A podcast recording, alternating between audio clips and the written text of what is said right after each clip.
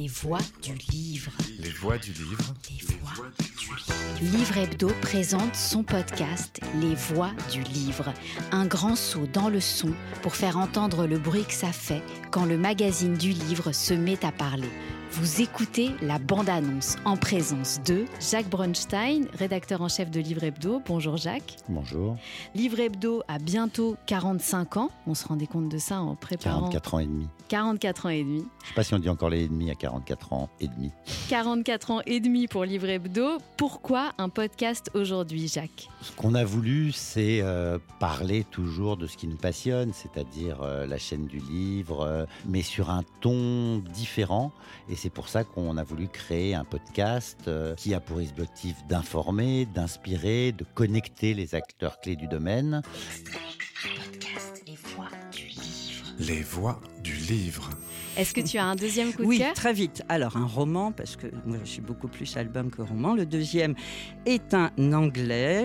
La librairie à la marge, c'est une librairie généraliste, familiale et de quartier. Euh, les clients, ils nous disent beaucoup euh, merci, c'est super. Et moi, j'ai l'impression d'avoir passé le mois de juin à dire non, c'est vous qui êtes super. C'était pour la partie jeunesse. Merci Fabienne. Sean, c'est à toi. Partie vieillesse, donc. Euh, C'est un podcast qui va explorer de multiples sujets liés à l'édition, à la librairie, à la promotion du livre et bien plus encore. C'est un complément effectivement du magazine avec le, le ton du podcast, de la radio, la voix.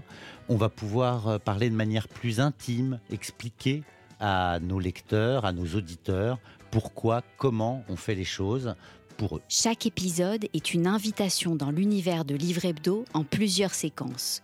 Au micro, des journalistes, des critiques, des libraires, des invités surprises. En somme, des lettres, mais aussi des chiffres. Bon, ça, on peut pas s'empêcher. hein. Il y aura des chiffres, il y aura des infos, il y aura des sorties, il y aura euh, tout ce qui fait Livre Hebdo. Euh, mais grâce à toute l'équipe, eh ben, ce sera euh, raconté autrement. On pourra le consommer autrement. euh, peut-être euh, dans son arrière-boutique, peut-être le soir, je ne sais pas. En tout cas, on pourra avoir Livre Hebdo sous un nouveau format qui complétera euh, l'offre qui existait déjà.